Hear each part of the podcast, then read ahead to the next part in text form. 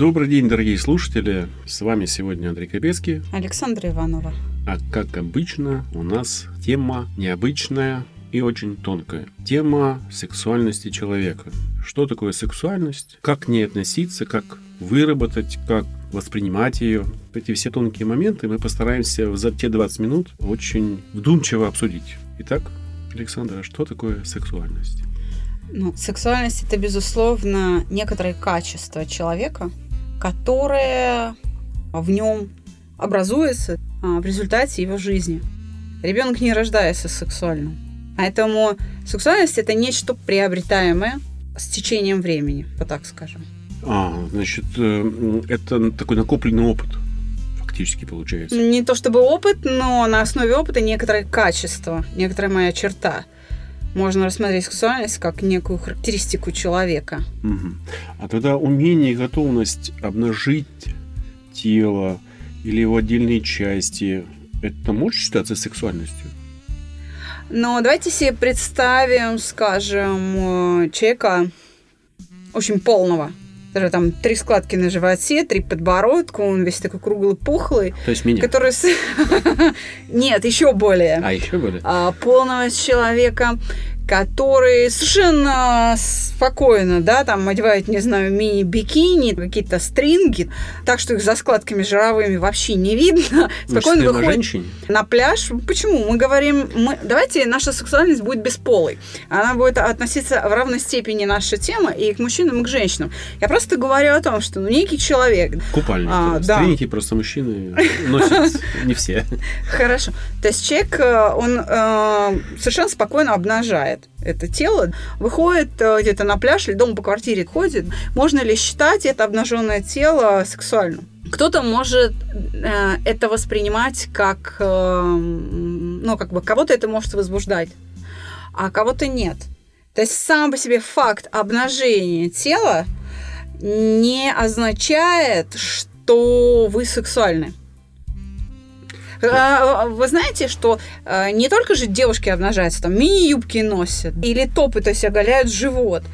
Или, а, например, элементом сексуальности иногда признают, там, допустим, татуировки, или там боди-арт, или пирсинг, скажем, там, не знаю, на пупке, там, на, на, на губе, там, в носу, да, то есть кто-то это может воспринимать как, как Э, нечто сексуальное, как проявление сексуальности, но далеко не все. Даже просто э, там люди приходят на пляж нудистский, видят обнаженное тело, абсолютно обнаженное тело, и у них не возникает никакого сексуального желания по отношению к тем, кто находится на этом пляже.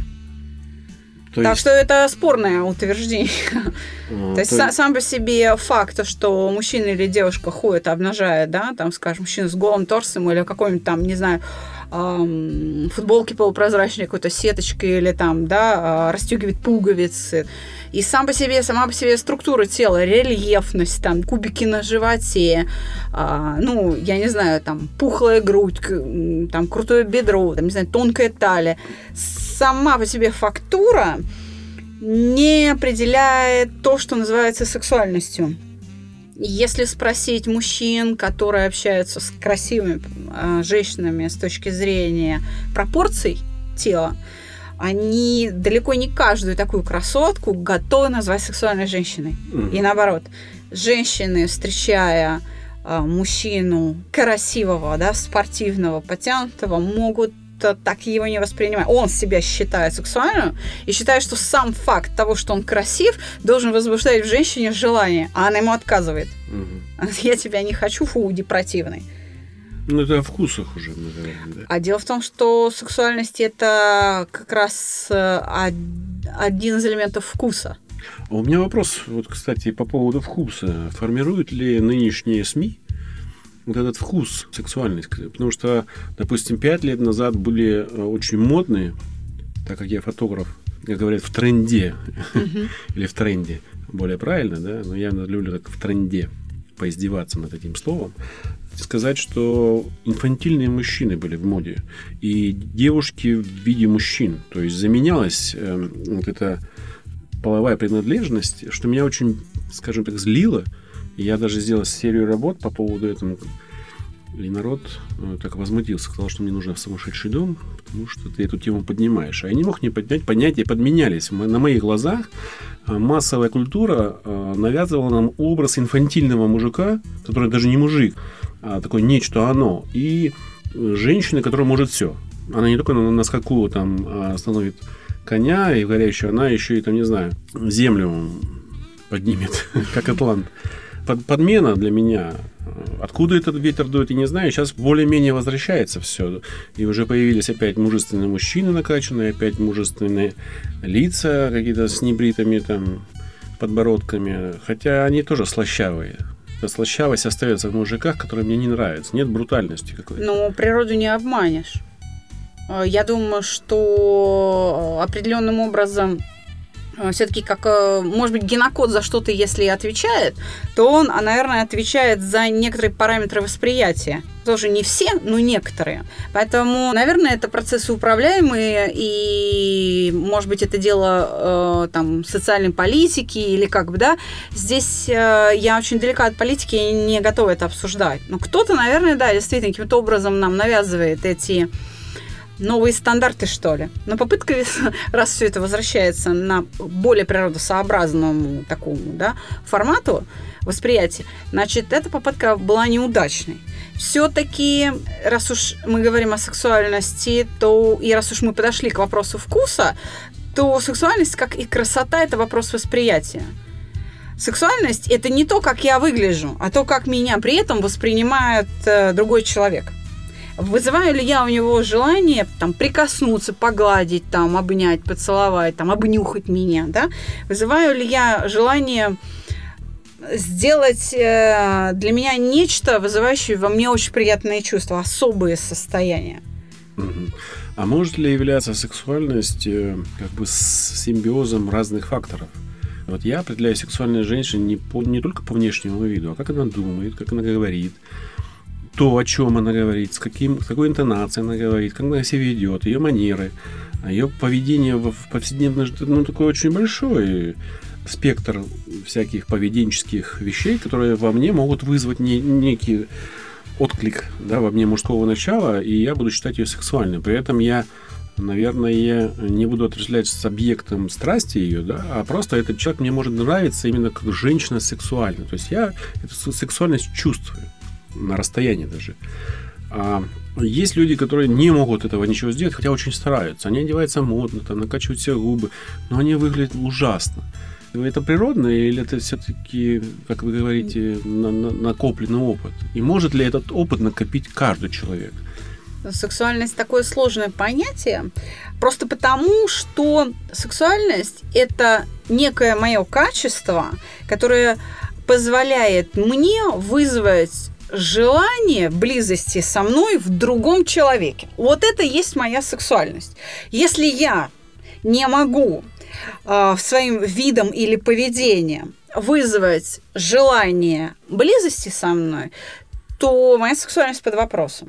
То есть мечты. Опять же, либо это вопрос вкуса. Но есть э, люди, которые, которых большинство, подавляющее большинство других людей, независимо, опять же, от своей половой принадлежности, от гендерного статуса, они э, считаются другими очень сексуальными. И это вызывает наслаждение. Вот как у вас. Вы смотрите на кого-то, да, на женщину. Она может быть одета там, длинные рукава, там, водолазка закрывающая шею, платье в пол. То есть абсолютно вот женщина закрытая. Угу. Я не знаю, там, восточные женщины, чедра, и видны только глаза. Но это может восприниматься как э, верх сексуальности, может вызывать безумное желание. Это моя сексуальность, это наслаждение для другого человека. Mm. Вот если я не даю это наслаждение, если человек вот этого особого удовольствия, такого очень специфического, не испытывает, то я для него не сексуальна. И это возможно достичь лишь в том случае, если я развиваю собственные чувства собственную чувственность, собственную способность испытывать целый набор ощущений. Именно поэтому то для вас, как для фотографа, важно не просто ну, внешние параметры, но и поведение. Чем человек старше, Если там, ну, тем сложнее э, эта сексуальность, тем больше к ней требований. Если в 18 лет просто обнаженное тело может восприниматься сексуальным, то в 35-40 этого уже недостаточно. Уже а, нужно еще обладать кучей качеств, чтобы вызвать э, ну, в другом человеке, не так, чтобы другой человек для меня был а, сексуальным. Mm. Вот так скажем. То есть, на самом деле, сексуальность это очень сложная форма поведения. Это моя сексуальность будет проявляться в том, что другой человек видит мою способность испытывать целую гамму переживаний. То, как я откликаюсь на мир вообще. Я понял. У меня два вопроса, они, я их задам подряд, также попрошу ответить.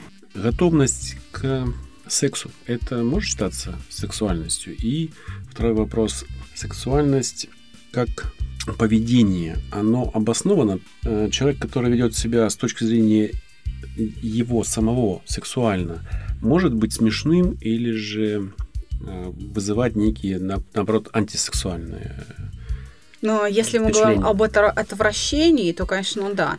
На самом деле, это очень хороший вопрос. Э, очень хороших два вопроса. Сама по себе постоянная готовность к близости может Э, и не являться проявлением сексуальности. Это и да, и нет будет так звучать мой ответ. И да, и нет одновременно. Потому что Опять же, все зависит от формы, от того, как это поведение проявляется. Навязчивое стремление к сексу а, может быть просто похотью, обычной распущенностью. Человек, который готов все время к этому, а, не факт, что он может при этом доставить наслаждение другому. Это может быть грубо или пресно, или это может быть отвратительно и неприятно. Хотя он все время готов это делать. Но партнеру это не нужно. Партнер не наслаждается этим состоянием, этим процессом. То же самое мы можем говорить э, о том, что красивое тело, которое хорошее э, какое-то сложное поведение, чувственное, до момента близости может нас очень возбуждать, а в самом процессе наступает разочарование. Вот оно наступает уже в момент, когда это происходит. Вот тела обнажились, люди что-то делают друг с другом, и один из партнеров или оба друг друга разочаровываются. Ну, Почему? Ожидание. А, вопрос в том, нет, ожидания ожиданиями, но мы ждем чего в этом процессе? Мы ждем того, что человек будет каким-то образом реагировать на мои там прикосновения, допустим, а этого нет. Это действительно может выглядеть смешно и даже отвратительно быть. Даже отвратительно может быть, потому что реакция на мои действия неадекватна. Как э, человек может быть там э, бесчувственный. То, что я делаю, там, по причине какие-то ласки совершаю, а человек на них не, от, не откликается. И э, у меня возникает ощущение, что я вот как в закрытую дверь стучусь. Это не является сексуальностью. Сексуальность э, проявляется в том, что человек очень тонко реагирует, когда на его теле нет такого места, которое бы не отозвалось. То есть, когда реакция э, на мои ласки адекватна. Она не чрезмерна, но она и не, за, э, ну, как бы не снижена.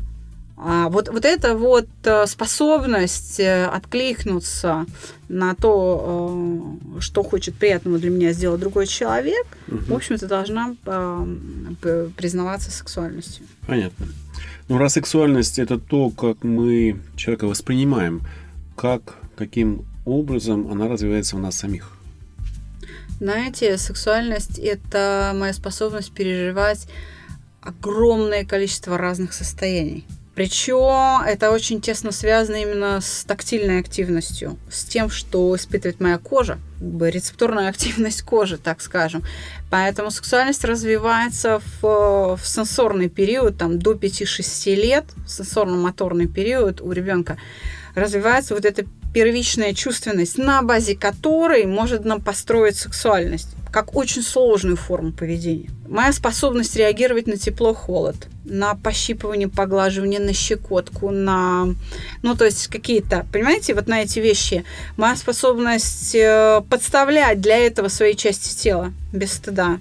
Она формируется как раз в этот период. Когда родители берут ребенка на руки, они его гладят, они, они э, передают ему эти ощущения. когда он способен на них откликнуться, получить удовольствие от этих прикосновений к его коже, к любой части. Мама, которая целует своего ребенка маленького, там, новорожденного в попку или в пузико, она делает большое дело. А, когда она его гладит, когда это делает не только мама, но и папа, это разные ощущения, которые ребенок получает в, там, своем нежном возрасте, они ему потом очень помогают в развитии того, что называется сексуальностью. Развитие моей сексуальности связано с, тесно с развитием всевозможных ощущений. Чем больше ощущений самых разных вы получаете, тем более сексуально вы становитесь. Вы становитесь более восприимчивы к чему-либо. Если вы, в принципе, не любите мыться, ну, вам стоит задуматься. Ваша сексуальность может не быть полной. Потому что вода это очень сложный такой организм, он дает очень сложное ощущение. Вода движется, она дает разную там температуру, может обладать там разной температурой, да. Она очень влияет на нас. Принятие ванны там даже там с пеной, без пены, с солью, с ароматами, с, ну, в общем, это все будет способствовать развитию сексуальности, в том числе. Когда человек э, может босиком пройтись э, по земле или поваляться на траве, или там на песке, или ну и так далее. То есть самые разные ощущения от очень нежных, тонких, э, изысканных до каких-то достаточно грубых, резких. Понятно. Можно ли считать психологическую фригидность и импотенцию последствиями отсутствия сексуальности? В том числе, да. Безусловно. И как быть этим людям, Потому что очень много людей психологически зависимые из-за стресса городского. Мы уже в некоторых передачах подводили эту тему, что не дает нам развиваться городское общество, много связи там или еще что-то, да, и мы скованы э, в одиночестве. Как этим людям быть? Какие-то такие очень простые советы. Как развить себя сексуально, чтобы не иметь таких очень грустных последствий? Э, грустных с точки зрения того, что люди, помимо того, что одиноки, еще и боятся знакомиться, и считая себя фригидными или импотентами. Это происходит, опять же, что бы мы ни говорили, но узловой момент – это эмоции – то есть это происходит потому, что человек не справляется со своими неприятными переживаниями. Сексуальность развертывается в тот момент, когда человек как минимум спокоен. Если он напряжен, какая нафиг сексуальность? Откуда она возьмется? Это поведение блокируется.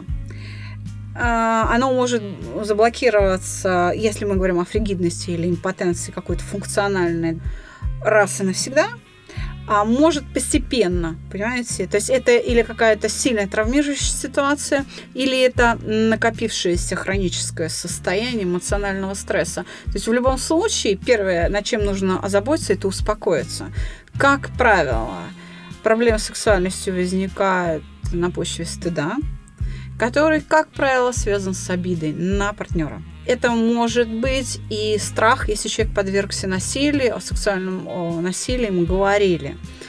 Поэтому в любом случае восстановить себя, свою функцию, вот это свое качество, да, или обрести его, если вы им не обладаете, можете только вы сами через осмысление тех процессов эмоциональных, которые внутри вас происходят, и через устранение их. Мы обычно это делаем себя на занятиях э, с бумажкой, ручкой в руке. Да? То есть человек описывает эти состояния, но особым образом. Мы задаем вопрос, позволяя человеку осмыслить, как он к этому пришел. Но человек может это сделать сам. Потому что переживание – это всего лишь переживание. Хотя оно реально, но это просто переживание. Оно как возникло, так и уйдет.